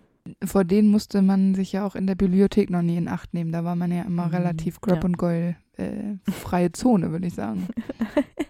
Ja. In diesem Schuljahr werden Crab und Goyle ähm, als Treiber in das Slytherin Quidditch-Team aufgenommen und Angelina hört davon und schätzt, dass sie nicht mal wissen, wo beim Besen vorn und hinten ist. Das finde ich irgendwie ganz witzig, wobei ich glaube, dass das nicht stimmt. Ich glaube, fliegen können die. Ja, glaube ich auch. Ja, aber die Slytherins beobachten ja auch einmal das erste Training der Gryffindors und da haben, also die haben ja offenbar echt nichts Besseres zu tun. Und es ist auch ein bisschen herrlich, weil alle Slytherins japsen und kreischen über Dracos Witze und als Ron dann auch noch so schlecht spielt, da heulen sie irgendwann vor Lachen. Und als die Gryffindors dann niedergeschlagen aufgeben müssen, da begleiten die Slytherins sie mit ihren Schlachtgesängen. Ich glaube, das ging irgendwie Gr Gryffindor Flaschen vor oder so. Also das ist so ein Reim, den hat sich vielleicht tatsächlich Crab oder Goyle ausgedacht. Das ist bescheuert. Ja, aber es ist auch schön, dass sie so viel Spaß miteinander haben. Umbridge führt ja dieses Jahr ihre Beurteilung durch und bei dem Besuch beim Unterricht von Professor Raue Pritsche, da ähm, fragt sie an Goyle gewandt, zu welchen Verletzungen es denn bisher im Unterricht pflegemagischer Geschöpfe kam. Aber da fragt sie natürlich den Falschen, weil Goyle ist nicht in der Lage zu antworten. Er ist viel zu langsam, um zu schalten und deswegen muss Draco dann schnell einspringen. ist auch ein bisschen traurig. Ist es. Aber dann steht ja das Slytherin-Spiel gegen Gryffindor bevor. Crab und Gold spielen natürlich auch. Dann gibt es diese Situation, in der Crab einen Klatscher in Harrys Richtung ähm, feuert und Harry kann sich da wegducken. Also alles fein. Später verfehlt er sein Ziel allerdings nicht und schlägt Harry den Klatscher direkt ins Kreuz, was dann auch schon zu spät war, weil Harry hat den Schnatz gefangen. Aber äh, er kassiert dafür einen richtigen Anschuss von Madame Hooch, weil das eindeutig regelwidrig war. Ja, weil das Spiel schon abgepfiffen war. Das Ja, war genau. einfach hinterhältig. Ja, weil Harry den Schnatz ja schon gefangen hatte. Also das Spiel war bereits verloren. Aber dass die beiden ja nicht unbedingt mit fairen Mitteln spielen, das wussten wir ja irgendwie schon. Ja, das stimmt. Nach dem Interview mit Harry, das Rita Kimcorn im Klitterer veröffentlicht hat, da sind die Slytherins natürlich stinksauer, denn Harry benennt Crab und Goyles Väter dort unter anderem als Todesser. Und Goyle knackst drohend mit seinen Knöcheln und Malfoy wispert Crab etwas Bösartiges zu. Die Stimmung ist also noch schlechter als sowieso schon. Ach, und danach ähm, verbietet ja Umbridge auch den Klitterer in Hogwarts, ja, genau. ne? Ja, genau. Ja. ja, und natürlich schließen sich Crab und Goyle gemeinsam natürlich mit Malfoy dem Inquisitionskommando von Umbridge an. Umbridge bevollmächtigt äh, zum Beispiel das Inquisitionskommando, ihre Mitschüler zu überwachen, auszuspionieren und ihnen auch zur Strafe Hauspunkte abzuziehen, was ich richtig krass finde, weil das ist sehr viel Freiheit für Crab und Goyle, weil Das stimmt. Malfoy kann das ja sowieso machen, weil der ist ja Vertrauensschüler, da ist das auch schon wurscht. Aber bei Crab und Goyle, kann doch nur schief gehen, oder? Als Harry in Umbridge Büro eindringen will, da werden er und seine Freunde von den Slytherins und dem Inquisitionskommando geschnappt. Und Crab hat Neville da im Würgegriff und erstickt ihn fast. Snape muss ihn sogar ermahnen, Neville bitte nicht umzubringen, weil das ja eine Menge Papierkram wäre und äh, er es auch Crab ins Zeugnis schreiben müsste. Und das könnte sich äh, schwierig herausstellen, wenn er sich mal um eine Stelle bewerben will. Und es klingt bei Snape schon so, als würde er das bezweifeln, dass Crab das jemals vorhat. Nach der Schlacht im Ministerium, da sind Crab und Goyle natürlich noch böser als vorher schon, weil ihre Eltern alle in Azkaban landen und äh, die beiden und Malfoy bedrohen Harry ja ständig. Sie warten nämlich verzweifelt auch auf eine Situation, um uns Harry heimzuzahlen, aber das schaffen sie erst im Hogwarts Express. Genau, Harry kommt nämlich da gerade ähm, von der Toilette und sie möchten ihn gerne mitten im Zug überfallen. Der Angriff hätte wahrscheinlich funktionieren können wenn sie nicht direkt vor einem Abteil, das diesen Angriff gestartet hätten, voller DA-Mitglieder. Man kann ja durch diese Scheiben der Abteile durchsehen. Das heißt, äh, Harry wird gesehen, wie, sie, wie er angegriffen wird und da schlagen eigentlich alle zu. Also es ist Ernie Macmillan dabei, Hannah Abbott, Susan Bones, Justin Finch Fletchley und noch ein paar andere. Und als die alle fertig sind, sehen ähm, Malfoy, Crab und Goyle wirklich schlimm aus. Beschrieben wird es als drei gigantische Schnecken, die in Hogwarts-Uniform gezwängt worden sind. Ja, und die Jungs, also Ernie, Harry und Justin, hieven die dann auch einfach wieder aufs Gepäckregal, um sie da vor sich hinschwitzen zu lassen. Super eklig, vor allem auf welches ja. Gepäckregal? Das von dem Abteil der ähm, Ravenclaws und Hufflepuffs oder was? Ja, keine Ahnung. Also wirklich schlimm. Und Ron kommentiert dann auch nur so, dass Golds Mutter sich bestimmt bei seinem neuen Anblick freuen wird, weil er jetzt viel besser aussieht als vorher. also es ist auch gemein. ganz schön dreist. Ja. Unmöglich, wirklich. Ich meine, die sind auch fies. Was haben sie erwartet an Reaktionen? Ne? Ja, ja, genau. Also an Gemeinheiten tun die sich nicht so viel. Vor allen Dingen Harry und Ron sind so eher verbal gemein und Crab und Gold schlagen halt lieber zu. Ja, das stimmt. Jeder, was er am besten kann. Viel scheint sich ja immer so im Hogwarts Express abzuspielen. Ja weil auch zu Beginn des sechsten Schuljahrs äh, geht es da wieder ordentlich ab. Im Zug verfolgt Harry nämlich Sabini ins Zugabteil der Slytherins und als er die Tür aufdrückt, da stößt er Sabini aus Versehen auf Goyles Schoß, der ihn wütend anschnauzt. Offenbar scheinen die sich also nicht so sonderlich gut zu verstehen, die beiden. Und als sich dann die ganze Situation wieder beruhigt, da greift Crab wieder zu seinem Comic und liest den. Es hat mich Was für ein Comic? tatsächlich positiv überrascht, dass der Comic liest. Ja. Habe ich ihm gar nicht zugetraut. Das stimmt allerdings. Ja. Crab und Goyle scheinen auf jeden Fall nicht zu wissen, was Malfoys Auftrag genau ist. Und wahrscheinlich wissen sie auch nicht, dass er ein Todesser ist, denn sie glotzen Malfoy bei seiner Aussage, dass er nächstes Jahr vielleicht gar nicht mehr in Hogwarts ist, nur blöd an und wirken dabei wie Wasserspeier. Und als sie dann das Abteil verlassen wollen, weil der Zug in Hogsmeade anhält, da schubst Goyle noch ein paar Zweitklässler zur Seite. Also einfach richtige Bullies mal wieder. Kein Problem. Vor dem Schloss werden sie dann ja alle von Filch durchleuchtet und Filch konfisziert von Crab seinen Schrumpfkopf, weil dieser schwarz magisch ist. Warum auch immer man einen Schrumpfkopf mit nach äh, Hogwarts nimmt, das ist mir sowieso ein Rätsel. Familienerbstock. Keine Ahnung. Auf Sein Kuscheltier. Ah. Es gibt wohl eine Doku über Schrumpfköpfe und das ist wohl faszinierend ekelhaft, wie Schrumpfköpfe hergestellt Ja, es ist werden. hart.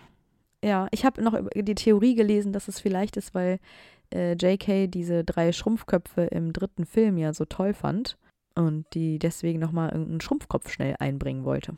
Meinst du in drei Besen? Ja, und auch da im fahrenden Ritter ist auch noch einer, ne? Ah ja, stimmt, genau. Ja, der Drück ist wenigstens drauf, witzig. Ja, genau. Ja. Die anderen drei sind ja nur so Die sind nicht so spannend. Ja. ätzend. Ja, also ich weiß nicht. Aber seitdem ich weiß, dass es eine Doku davon gibt, ich, ich will sie gar nicht anschauen. Nee. Auch wenn sie nichts über die ähm, Details von Dracos Machenschaften ähm, wissen, helfen sie ihm natürlich trotzdem, das äh, ihn zu decken durch, äh, da, haben sie sich was ganz Tolles ausgedacht. Ich bin begeistert. Ich weiß nicht, ob die beiden sich das ausgedacht haben. Ich bin mir sicher, dass sie sich das nicht ausgedacht Nein. haben, denn mit Hilfe vom Vielsafttrank verwandeln sie sich immer wieder zu, in, so auch in Mädchen, äh, damit es nicht so auffällig wird, wenn sie immer in ihrer eigenen Gestalt vor dem Raum der Wünsche auf äh, Draco warten und da Schmiere stehen und unauffällig Dinge fallen lassen, um Draco wissen zu lassen, ob er jetzt raus kann aus dem Raum der Wünsche oder nicht. Ähm, also sie sagen ihm quasi immer so an, ob die Luft rein ist. Und ich finde das irgendwie eine merkwürdige Situation. Also ja, vor allem, wie hat er die dazu überredet, frage ich mich. Das ist ja eine sehr große Treue, die, ihm, die, die sie ihm da beweisen, indem ja. sie sich so in kleine Mädchen verwandeln. Also ja, so in Zweitklässler und so, ne? Hätte man da nicht irgendwie ältere Schüler nehmen können ja, oder Jungs oder so? Ich meine, die wirken natürlich am unschuldigsten, das sehe ich schon ein, aber das fällt doch jetzt auch nicht auf, wenn sich da zwei Viertklässler unterhalten. Überhaupt nicht und ich weiß nicht, also ich finde es ich, ich find's auch ganz merkwürdig, ja. Also es ist schon erniedrigend, finde ich. Ähm, Crab scheint äh, allerdings nicht so zufrieden damit zu sein, dass er äh, sich in Mädchen verwandeln muss, weshalb er sich ja auch Mal mit Malfoy streitet. Malfoy gibt ja dann auch vor Crab zu, dass äh, seine Mission, die er da hat, wohl länger dauert als geplant. Und er und Goyle sollen einfach nur das tun, was man ihnen sagt. Also ähm, damit beendet Malfoy eigentlich auch diese kurze Diskussion. Aber ich finde es interessant, weil das ja irgendwie das erste Mal ist, dass Crab oder Goyle dass wir eine Situation haben, von der wir wissen, dass sie sich, dass sie nicht einer Meinung sind mit Malfoy und einfach tun, was er sagt. Also das stellen sie jetzt mal kurz in Frage, was da vor sich geht. Ja, ja. Also Crab lehnt sich auf jeden Fall so ein bisschen gegen Malfoy auf und ähm, ja, es ist anscheinend vorbei, dass er einfach nur Malfoys Befehlen stumpf folgt, ohne selber drüber nachzudenken. Und Harry merkt ja auch, dass es nach dieser Apparierstunde, wo dieser Streit eben war, dass er das Gefühl hat, er sieht Crab und Goyle sehr häufiger ohne Malfoy, ja. was vorher anscheinend noch nie so vorkam. Und er interpretiert es dann so, als hätten sie sich einfach auseinandergelebt. Dabei ist Malfoy ja eigentlich hauptsächlich mit seiner Mission beschäftigt. Das kann Harry ja nicht wissen. Nee, natürlich nicht. Natürlich haben Crab und Goyle ihre ZAGs nicht mit Glanzleistung geschafft und ähm, sie sind auch durchgefallen und müssen das ja nochmal belegen. Deswegen sind sie zum Beispiel auch nicht bei Zaubertränke dabei. Ich finde tatsächlich auch, also das ist auch vor allem, glaube ich, ein großer Punkt war Verteidigung gegen die dunklen Künste. Und das haben sie dieses Jahr bei Snape, der sie ja auch aus Slytherin-Sympathie einfach locker weiterlassen könnte. Aber er ist tatsächlich ziemlich streng und lässt die beiden nachsitzen, damit sie diesen ganzen Stoff, den sie nicht können, noch nacharbeiten. Ich finde es auch ganz schön auffällig, weil das war ja das Jahr, wo sie ähm, bei Umbridge Unterricht hatten. Und hier zeigt sich dann ja doch wieder vielleicht, dass diese, gerade dieser theoretische Unterricht, also dieses stumpfe Lesen im Buch, einfach überhaupt nicht das Ding der beiden ist und sie daraus auch gar nichts gelernt haben. Ja. Und vielleicht doch eher mit der Schiene fahren, praktischer zu üben und da ja dann vielleicht eher punkten können. Nicht, dass sie da schlauer wären, aber zumindest eher ein Talent besitzen. Ja. Sie nehmen nicht an der Schlacht vom Astronomieturm teil. Man hätte das ja vielleicht denken können, weil sie mit äh, Malfoy sehr eng sind, aber ich glaube, sie sind einfach nicht informiert worden und vermutlich auch nicht unbedingt eine Hilfe und einfach außen vor bei dieser Art Kampf. Ich gehe auch stark davon aus, dass sie sich nicht weiter um den Tod von Dumbledore scheren. Ich denke, dass auch die ganze Familie Crab und auch die von Goyle nicht unbedingt viel von Dumbledore halten und ähm, deshalb es keinen weiteren Einfluss auf sie hat. Ja. Ja, und in diesem Jahr statten sie am Ende des Schuljahres Harry keinen Besuch mehr in Hogwarts Express ab. Das fand ich auffällig, aber das liegt ja vielleicht daran, dass Malfoy quasi fliehen musste. Genau, und äh, das scheint die ja auch ganz schön durcheinander zu bringen, weil sie auf Harry zum Beispiel trotz ihrer Größe sehr einsam und verlassen ohne Draco wirken. Und das ist auch irgendwie ein bisschen traurig. Ja. In diesem Schuljahr, also deren quasi sechstes Schuljahr, haben sich einige Dinge geändert. Snape ist ja jetzt Schulleiter von Hogwarts und es besteht ja diese Schulpflicht für Halb- und Reinblüter. Das heißt, sie mussten ja auf jeden Fall zur Schule zurückkehren. Crab und Goyle haben ja auch weiter nichts in Hogwarts zu befürchten. Sie sind reinblütig, sie sind Slytherins und ihre Väter sind Todesser. In diesen Zeiten ist das sicherlich ein Vorteil, auch wenn es traurig ist. Das ist auch das erste Jahr, in dem sie irgendwie mal gut sind im Unterricht, weil ja die Carrows ähm, Lehrer sind und die ja wahrscheinlich mit schwarzmagischen Flügen, Flüchen da um sich werfen. Und ich denke, dass das bei den beiden ähm, ankommt. Ich glaube, da hm. triffst du die aus dem, auf dem richtigen äh, Punkt. Ja. Ja, auch vor allem Crab scheint ja sehr gewaltbereit zu sein und ja. rücksichtslos und auch brutal. Und er scheint sich ja richtig daran zu freuen, andere quälen zu können. Finde so krass, ja. Man merkt ja auch gerade, dass die beiden in diesem neuen System so aufgehen, wie gefährlich das eigentlich ist. Crab und Goyle treffen äh, vor der Schlacht von Hogwarts wieder auf das Goldene Trio, gemeinsam mit Draco. Denn ähm, das Goldene Trio ist ja im Raum der Wünsche, um das Diadem zu holen. Und da werden sie vom Slytherin-Trio aufgehalten, weil Draco ja seinen Zauberstab zurück will, den Harry hat. Als Harry die dann fragt, wieso sie nicht bei Voldemort sind, da behauptet Crab, es gäbe eine Belohnung für sie, weil sie ja da geblieben sind, um zu kämpfen.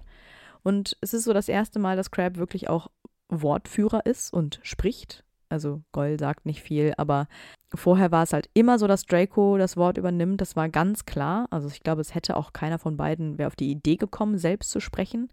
Aber hier ist es eben Crab, der sich immer wieder selber einbringt und was auffällig ist und was wir natürlich auch vorher dadurch noch nie gemerkt haben, ist, dass die beiden mit so einem dümmlichen Akzent sprechen. Mhm. Also man merkt das zum Beispiel an verkürzten Worten, zum Beispiel wir haben oder so, sagen die dann statt wir haben. Oder wir sind oder so, ja, statt wir genau. sind. Genau. Und auch, dass Gold zum Beispiel das Wort Diadem nicht aussprechen kann oder auch gar nicht kennt, weil er ja Diadem sagt. Ja, das können die doch beide nicht, ne? Ja, genau. Und sie wissen auch nicht, was das ist. Ich meine, gut, ja, das muss genau. man jetzt vielleicht als 16-, 17-jähriger Junge auch nicht unbedingt kennen. Aber ähm, ja, also man merkt schon so an deren Ausdrucksweise, dass sie nicht sehr intelligent sind, sagen wir mal. Das stimmt. Weil Ron dann ja nach Harry ruft, weil er Stimmen hört, bekommt Crab vielleicht so ein bisschen, weiß nicht, ob er Angst bekommt. Vielleicht eher Mordlust. Ja, weil er bringt dann nämlich einen riesigen Möbelhaufen, irgendwie 15 Meter, kann das sein? Sagt, denkt Harry, dass das 15 Meter sind? Kann sein. Naja, ja, weiß ich nicht. Auch 5 Meter wäre sehr hoch. Naja, er bringt auf jeden Fall diesen riesigen Möbelhaufen ähm, dazu einzubrechen und in den Gang äh, zu fallen, äh, in dem Ron sich gerade befindet. Äh, Malfoy ist natürlich nicht recht, dass Crab den Raum zerstört, denn das Diadem sollte besser nicht verschütt gehen. Und Crab ist das komplett egal. Also irgendwie ähm, hat Crab auch so ein bisschen die Mission, glaube ich, verfehlt, ob er verstanden hat, worum es geht. Ich hm. kann es mir nicht vorstellen, weil Malfoy weiß ja, dass Harry gekommen ist, um dieses äh, Diadem zu holen. Und Malfoy wusste ja auch, dass Harry weiß, wo es ist. Also irgendwie haben die beiden da so ein bisschen verpasst, mitzudenken, was das Problem ist. Und gerade Crab, glaube ich, sieht einfach nur noch rot und ist in so einem Aggressionswahn. Das Hauptproblem ist ja, dass er auch sagt, ja, hä, ist doch egal, Voldemort will Harry eh umbringen, dann kann ich ihn auch umbringen. Also er ja, genau. weiß zwar eigentlich, dass Voldemort Harry lebend will, aber der checkt das ganze Prinzip gar nicht. Also es ist ihm auch egal. Ja, genau. Und er sagt auch ganz klar, dass er keine Befehle mehr von Draco annehmen will, weil er und dessen Vater ja sowieso erledigt sind. Also er ist ganz schön unverschämt und ähm, zieht jetzt wirklich sein eigenes Ding durch. Und dahingehend ist Goll ja sehr zurückhaltend. Total. Und es ist ja irgendwie auch ein bisschen sweet, weil Hermine richtet ja einen Schockzauber auf ihn. Da zieht Malfoy Crab rechtzeitig noch zur Seite. Ein bisschen zu kümmern scheint er sich ja schon um seine beiden Freunde. Ja. Und auch ruft Malfoy immer wieder, dass die beiden Harry bloß nicht töten sollen. Und Harry nutzt genau diese Gelegenheit, um Goyle zu entwaffnen. Der ist natürlich sehr verzweifelt und versucht, seinen Zauberstab wiederzufinden. Als Harry sich dann bewegt und das Diadem schnappen will, feuert Crab äh, einen Cruciatus auf Harry, verfehlt ihn allerdings und trifft stattdessen eine steinerne Büste die daraufhin in die Luft fliegt. Und, und wie wir ja schon gesagt haben, hat Crab immer noch nicht verstanden, dass ähm, Voldemort Harry lebend möchte, denn jetzt ist er auch bereit, Harry hier und jetzt zu töten mit dem Avada Kedavra. Und das finde ich schon ziemlich krass, muss ich ehrlich sagen. Wir haben ja immer gesagt, dass Leute, die die, die unverzeihlichen Flüche benutzen wollen und erfolgreich damit nutzt, be, äh, erfolgreich damit sein wollen, müssen das so meinen. Und irgendwie fällt es mir sehr schwer, jetzt wo wir Crab schon so lange kennen, zu glauben, dass er das wirklich meint. Und ich befürchte, so aggressiv wie er jetzt hier ist und wie sehr er irgendwie einen Shit auf irgendwas gibt, denke ich mir, dass er das wirklich so meint. Und irgendwie finde ich das ganz schön schlimm. Auf jeden Fall, ja. Also ich glaube auch, er ist sich so den Konsequenzen gar nicht so richtig bewusst. Und er ist ja so abgestumpft äh, aus dem, was er in dem Schuljahr sowieso bei den Carrows gelernt hat dass es ihm letztendlich auch egal ist. Ja. ja, aus irgendeinem Grund entzündet Crab dann ja das Dämonenfeuer, auch das hat er von den Carrows gelernt.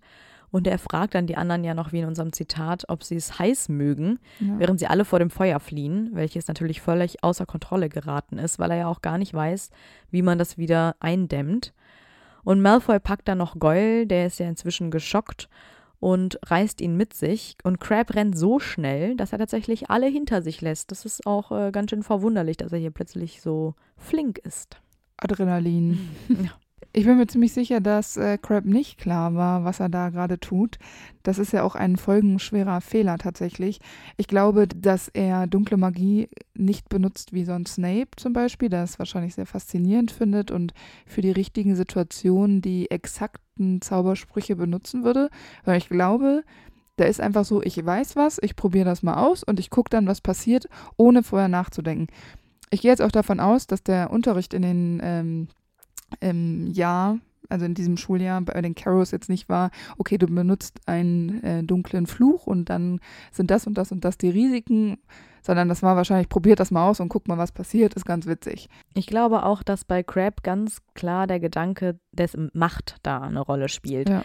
Weil er ja auch gelernt hat, oh, wenn ich jemanden mit Crucio zum Beispiel demütigen kann, erniedrigen kann, erniedrigen kann, fühle ich mich besser, weil ich bin Ja. dann der, der die Macht darüber hat, wie es diesem Menschen da gerade geht. Ja. Und ich glaube, das ist so das, was ihn da am allermeisten leitet, ohne sich den Konsequenzen bewusst zu sein. Also ganz äh, unangenehm. Und super gefährlich auch. Und ich finde auch eine krasse Entwicklung zu dem, was wir vorher von ihm kannten und zu dem, wie er jetzt ist. Ja. Ne? Also, Genau. Ja, und vorher durfte er diese Macht ja auch nie ausleben. Da war er, Ja, er immer eher der Unterdrückte von Malfoy. Ja. Und jetzt hat er halt gelernt, wie es sich anfühlt, äh. Macht zu besitzen. Er hat so Blut geleckt irgendwie, ne? diese Macht ist sehr kurz. Ja, während das Trio nämlich auf Besen steigen kann, um den Flammen zu entkommen, da sieht Harry äh, keine Spur mehr von den Slytherins. Und dass sie so sterben, das hatte er dann natürlich dann auch nicht gewollt und ihnen auch nie gewünscht. Aber er, dann entdeckt Harry doch noch jemanden und er zieht Draco auf seinen Besen, während Ron und Hermine etwas widerstrebend Goyle auf ihren zerren. Naja, und so schaffen es eigentlich alle aus dem Raum der Wünsche bis auf Crab. Genau, der kann nicht mehr gerettet werden und Ja. wahrscheinlich stirbt er einen sehr qualvollen Tod Ja. im Raum der Wünsche. Aber natürlich wird auch ebenso das Diadem, also der Horcrux, zerstört. Genau. Immerhin ist das ja jetzt auch ein so starker ähm, Fluch, also dieses Dämonenfeuer, dass es Horcruxe vernichten kann. Es gibt nicht so viele Dinge, die Horcruxe vernichten können. Ja, Mensch, was ein toller Zufall. Danke, Crab. Das ist, ja, erstens, das ist ein toller Zufall, ganz gut gemacht. Aber es ist schon äh, echt äh, krass. Ich meine, nur weil du dunkle Magie toll findest und so, das heißt doch nicht, dass du es automatisch auch ausführen kannst. Ich meine, es ist doch schon, also in Crab muss ja wahrscheinlich schon ein wahnsinniges Talent für dunkle Magie stecken, dass der sowas machen kann. Nur weil du Mhm. auch. Dämonenfeuer Zauberspruch kannst, es kann doch nicht jeder Depp, der diesen Spruch kann, den auch ausführen. Nee. Da bin ich mir sicher, da musst du ein Talent für haben. Und wir hören ihn auch nicht sagen. Ich glaube sogar, dass es ein nonverbaler Fluch ist. Ja, und das ist doch wirklich krass, das muss man an der Stelle sagen. Das ist wirklich krass.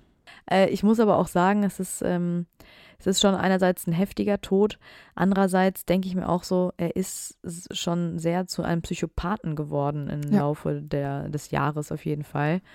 Und dieser Einfluss der Caris hat ihm ja einfach auch überhaupt nicht gut getan. Und ich glaube, hätte er überlebt bei der Schlacht, der wäre so außer Kontrolle gewesen in seinem Ja. Macht- und Bluthunger. Das wäre auf jeden Fall super gefährlich gewesen. Deshalb wünsche ich trotzdem niemandem den Tod. Das ist äh, Nee, vor allen Dingen nicht, dass du bei be- lebendigem Leib verbrennst. Aber Crab wäre wahrscheinlich wirklich eine Gefahr geworden. Im Film ist es übrigens Goyle, der das Dämonenfeuer entfacht. Crab ist nämlich bei der Szene oder im ganzen Film gar nicht dabei. Stattdessen aber noch Sabini, weil der Schauspieler von Crab wegen seiner Straftaten aus dem Film rausgeschmissen wurde und nicht mehr mitmachen durfte. Wie es Goyle nach der Schlacht ergeht, das ähm, wissen wir nicht genau, das können wir nur mutmaßen. Ich glaube, dass er ein einfaches Leben führt, ohne viel Glamour. Und äh, ich glaube auch nicht, dass er ein aufregendes Leben hat. Ich schätze Goyle nicht ein, als ob er ein spannendes Leben haben wollen würde. Ich glaube, im Zweifel ist er auch, also wäre schön, wenn er einfach zufrieden ist und niemanden mehr ärgert.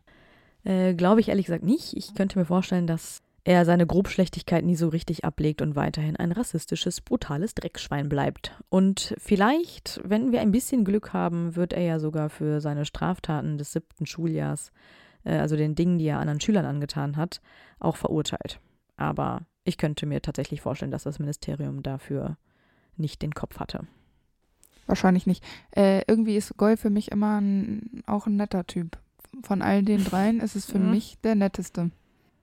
Ja, okay, aber Wir kriegen es äh, halt nicht so mit und nett. vor allem, würde ich jetzt nicht sagen. ja, Aber nur weil er ein unaufgeregtes Leben führt, weil er irgendwo sitzt und da, da kann er in irgendeinem Anwesen hängen und solange der niemand auf die Nerven geht, ist auch okay. Ja, aber ich glaube halt, wie gesagt, diese rassistischen Gedanken, die kriegst du nicht mehr aus dem raus. Das kann gut und sein. dass er ja. Muggelgeborene hasst und sowas, das, das wird er immer. Das wird immer so bleiben. Das kann gut sein. Also es war auf jeden Fall nicht abzusehen in den letzten Momenten, wo wir ihn gesehen haben, dass er eine Kehrtwende macht und viele Dinge bereut. Also das äh, Nein, deshalb äh, Auf jeden Fall nicht. stimmt das schon, was du sagst, ja. Anfangs sind Crab und Goyle ja eindeutig Mitläufer. Sie haben ja nicht so richtig eine Meinung. Äh, sie sind nicht sehr klug und freuen sich immer, wenn sie jemanden haben, der eine Entscheidung für sie trifft und ihnen den Weg anweist. Und Draco erfüllt ja diese Aufgabe. Sie folgen ihm ja zumindest äh, ziemlich lange, ziemlich blindlings und wir lernen, also wir merken nicht, dass sie sich Draco vorher mal in den Weg gestellt hätten. Zumindest bis zum letzten Schuljahr.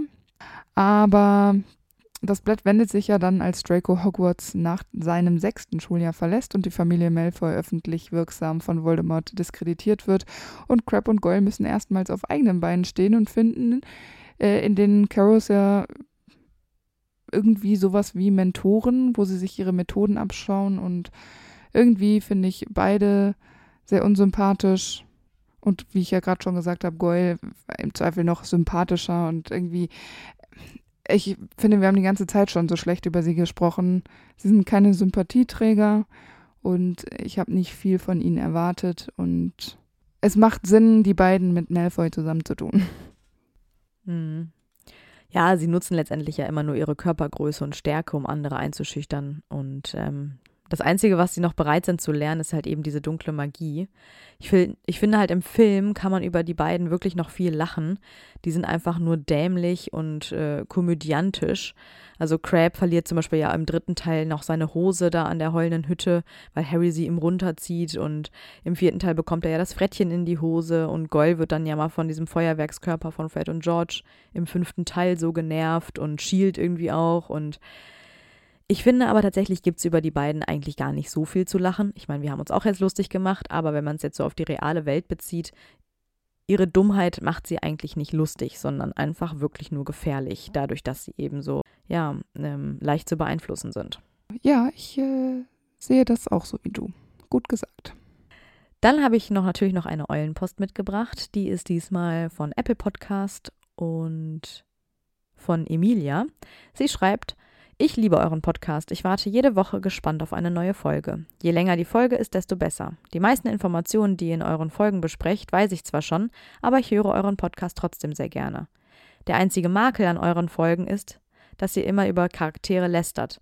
Ich bin euer größter Fan und auch der größte Harry Potter Fan. PS, mein Petro Patronus ist ein Blauwal. Hoffe, ihr lest das. Emilia. Ja, danke Emilia für deine Eulenpost zu dem Punkt, dass wir über Charaktere lästern, dass ähm, ich würde es nicht lästern nennen. Wir versuchen einfach den Charakter zu Ich analysieren. Und ähm, wir haben das tatsächlich schon das ein oder andere Mal gelesen, gerade bei so beliebten Charakteren wie bei Sirius oder auch bei Snape. Da geht es aber einfach um die Tatsachen, dass ähm, der eine und der andere häufig nicht nett waren, auch wenn die so beliebt sind. Und wenn wir unseren Podcast machen, versuchen wir die ja tatsächlich zu analysieren, so wie es ist. Und dann kommen eben auch manchmal unangenehme Wahrheiten hoch. Ja, ich muss aber auch dazu sagen, wir machen uns natürlich schon auch über Leute lustig, die wir ja, aber Ja. auch selber mögen. Also ich meine, wir haben uns auch schon mal über Nevils Aktion lustig gemacht, wir haben uns auch schon mal über Total. Minervas Aktion lustig gemacht oder so. Das heißt ja nicht, dass wir den Charakter nicht mögen oder über ihn lästern, sondern das ist wirklich einfach nur, weil wir es manchmal lustig finden. Und klar sind das auch manchmal Situationen, wo man sagt, das ist jetzt der Logik verschuldet und ähm, dafür kann jetzt der Charakter in der Hinsicht nichts. Wir haben nie gesagt, dass wir objektiv sind, sondern natürlich ist auch immer ein bisschen Ja, unsere eigene Meinung mit dabei. Ähm, sonst könnten wir auch einfach euch das Buch vorlesen. Ja. Ähm, aber das ist ja irgendwie auch nicht Sinn des Podcasts. Und es ist ja auch überhaupt nicht schlimm, wenn ihr eine andere Meinung habt. Im Gegenteil, ich finde es auch total stark von dir, Emilia, dass du zum Beispiel sagst, ja, ich finde das schade, aber ich mag es trotzdem total gerne. Und äh, deswegen wissen wir ja auch äh, unsere Zuhörer so zu schätzen, weil man kann gut mit euch diskutieren und auch mal anderer Meinung sein. Genau, deshalb ähm, freuen wir uns weiter über Eulenpost und über Bewertungen auf allen Plattformen, wenn ihr uns schreibt, auch über Insta. Wir versuchen immer zeitnah zu antworten. Und äh, dann war es nämlich das mit dieser Folge. Genau, wir hoffen, es hat euch gefallen, auch wenn es Crab und Goll waren. Und wir wünschen euch eine schöne Woche. Macht's gut. Bis bald. Jetzt musst du Tschüss sagen, wir sind durcheinander. Tschüss. Tschüss. Und weil es so lustig war, hier noch ein paar Outtakes. Ah, ich kann das hier aufmachen. Oh, ich bin doch auch ein kluges Kind. Ich bin doch auch ein kluges Kind, Antonia. Habe ich auch nie was anderes gesagt. Supidupi. So, jetzt können wir hier starten. Das ist doch super, dass wir jetzt nach 55 Sekunden mal loslegen können. Ja, genau. Supidupi. Ähm, la la la la la la la la la la la. Pups. Supidupi. Ähm, ich sehe, im Spiegel habe ich äh, hier mal nichts geschrieben. Das liegt daran, dass ich nicht glaube, dass die im Spiegel was sehen. Nein, äh, anscheinend habe ich da nicht weitergeschrieben. Ich improvisiere mal kurz. Im Spiegel sehen sie sich und fühlen sich gut. ich hab, kann jetzt hier nichts rausschütteln aus dem Arm. Supidupi. Ähm, Supidupi. Statur, also er hat da schon respektvoll, voll vor allen Dingen, er hat Supidupi. Fred, Fred und Goyle. hm, Das neue Dream Team. Fred und Goyle. Fred und Goyle. Und dann Vincent und George. Geht doch richtig gut über die Lippen. Ah, schön. Aber dann ist von dem Team ja immer nur einer am Ende übrig. Vincent Oh, und George. Und Stimmt. da, das ist auch nicht gut. Nee. Aber so ist auch von jedem Team nur einer übrig. Also, ja. wir können nicht Die, zusammen. die ergänzen sich super. Mann, ey, darüber sollten wir keine Witze machen. das ist nicht lustig. Ich habe viel geweint. Supidupi. Der ein oder andere Mann möchte vielleicht etwas anschwellen, aber sonst fällt mir da jetzt nichts ein, was man anschwellen möchte. Ernst. Aber doch nicht wie eine Melone. Das, das lasse ich natürlich raus. Zucchini. Gurke. Ja. Mhm. Super, Antonia. ja, super. Nee, lassen wir das Thema. Okay. Supidupi. Das ist ja auch wieder richtig ernst, diese Folge. Ja, sorry. Ja, aber nach Mirope und Harry Potter 6 ist jetzt mal ein bisschen Lachen auch schön. Wir brauchen mal wieder was zu lachen. Ja, genau. Da bietet sich Krabby und Goily richtig gut an. Supidupi. Das erinnert mich an so eine Situation, äh, kann ich jetzt auch nicht mehr sagen, weil mein Gehirn löchrig ist. Supidupi.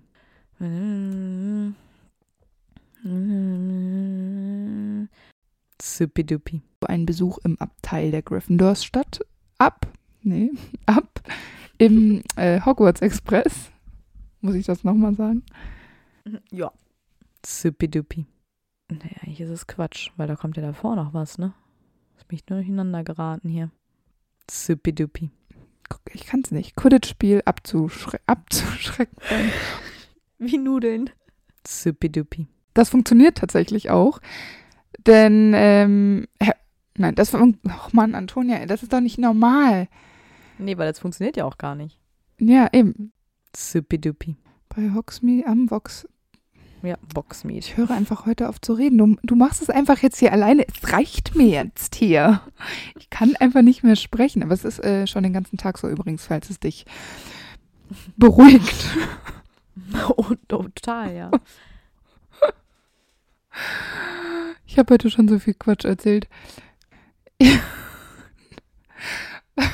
Ich will nur nicht mehr sprechen, Antonia, aber wir sind erst im so. dritten Schuljahr. Supidupi.